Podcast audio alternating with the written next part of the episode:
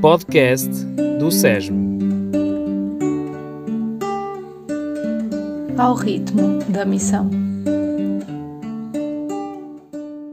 Muitos temos a experiência da segurança e confiança que nos dá e inspira o colo da mãe. Também nesta hora grave de uma guerra que pode degenerar na Terceira Grande Guerra Mundial, com capacidade atómica e nuclear para destruir o mundo inteiro, o Papa Francisco decidiu fazer a consagração da Ucrânia, da Rússia e do mundo inteiro ao coração de Maria. Olhou para a mensagem de Fátima e escolheu o 25 de março, data oficial da geração de Jesus no seio da sua mãe. Às 17 horas de Roma, todo o mundo católico e não só estava unido ao Papa Francisco, que na Basílica de São Pedro pronunciou a oração de consagração. Dado o seu enorme tamanho, fiz alguns recortes.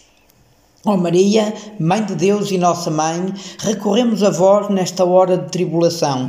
Perdemos o caminho da paz, esquecemos a lição das tragédias do século passado, o sacrifício de milhões de mortos nas guerras mundiais.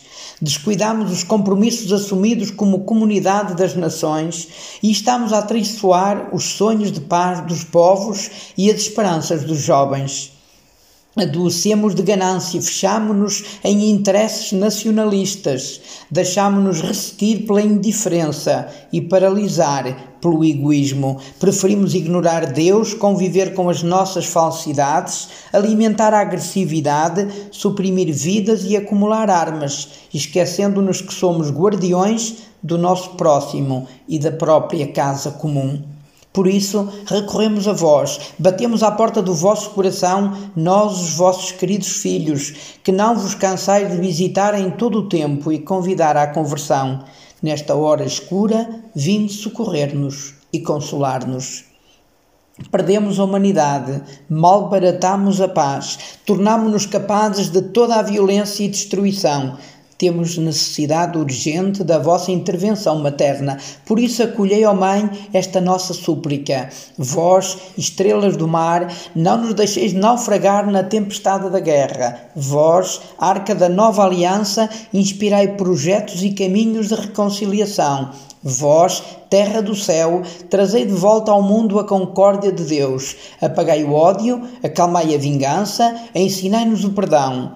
Libertai-nos da guerra, preservai o mundo da ameaça nuclear, Rainha do Rosário, despertai em nós a necessidade de rezar e amar. Rainha da família humana, mostrai aos povos o caminho da fraternidade. Rainha da paz, alcançai a paz para o mundo.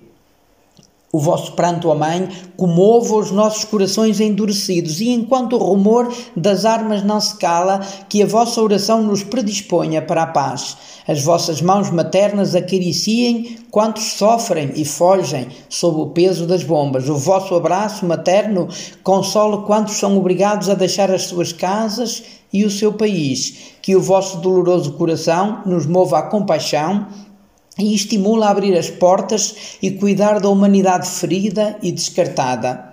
O povo ucraniano e o povo russo, que vos veneram com amor, recorrem a vós enquanto o vosso coração palpita por eles e por todos os povos, ceifados pela guerra, a fome, a injustiça e a miséria.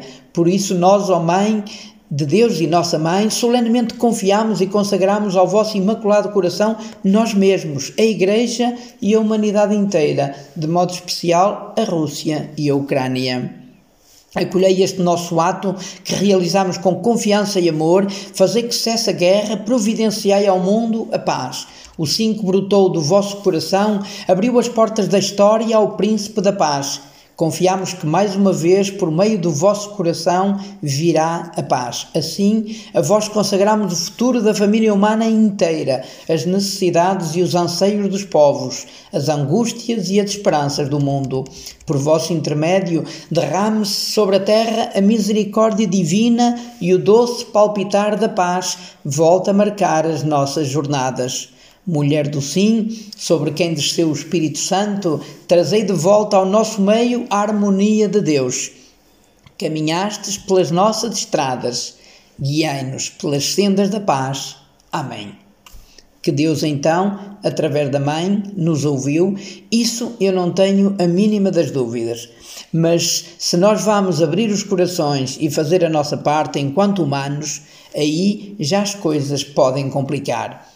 Façamos o melhor que soubermos e pudermos, com a certeza de que Deus não falha nunca. Sejamos construtores da casa da paz.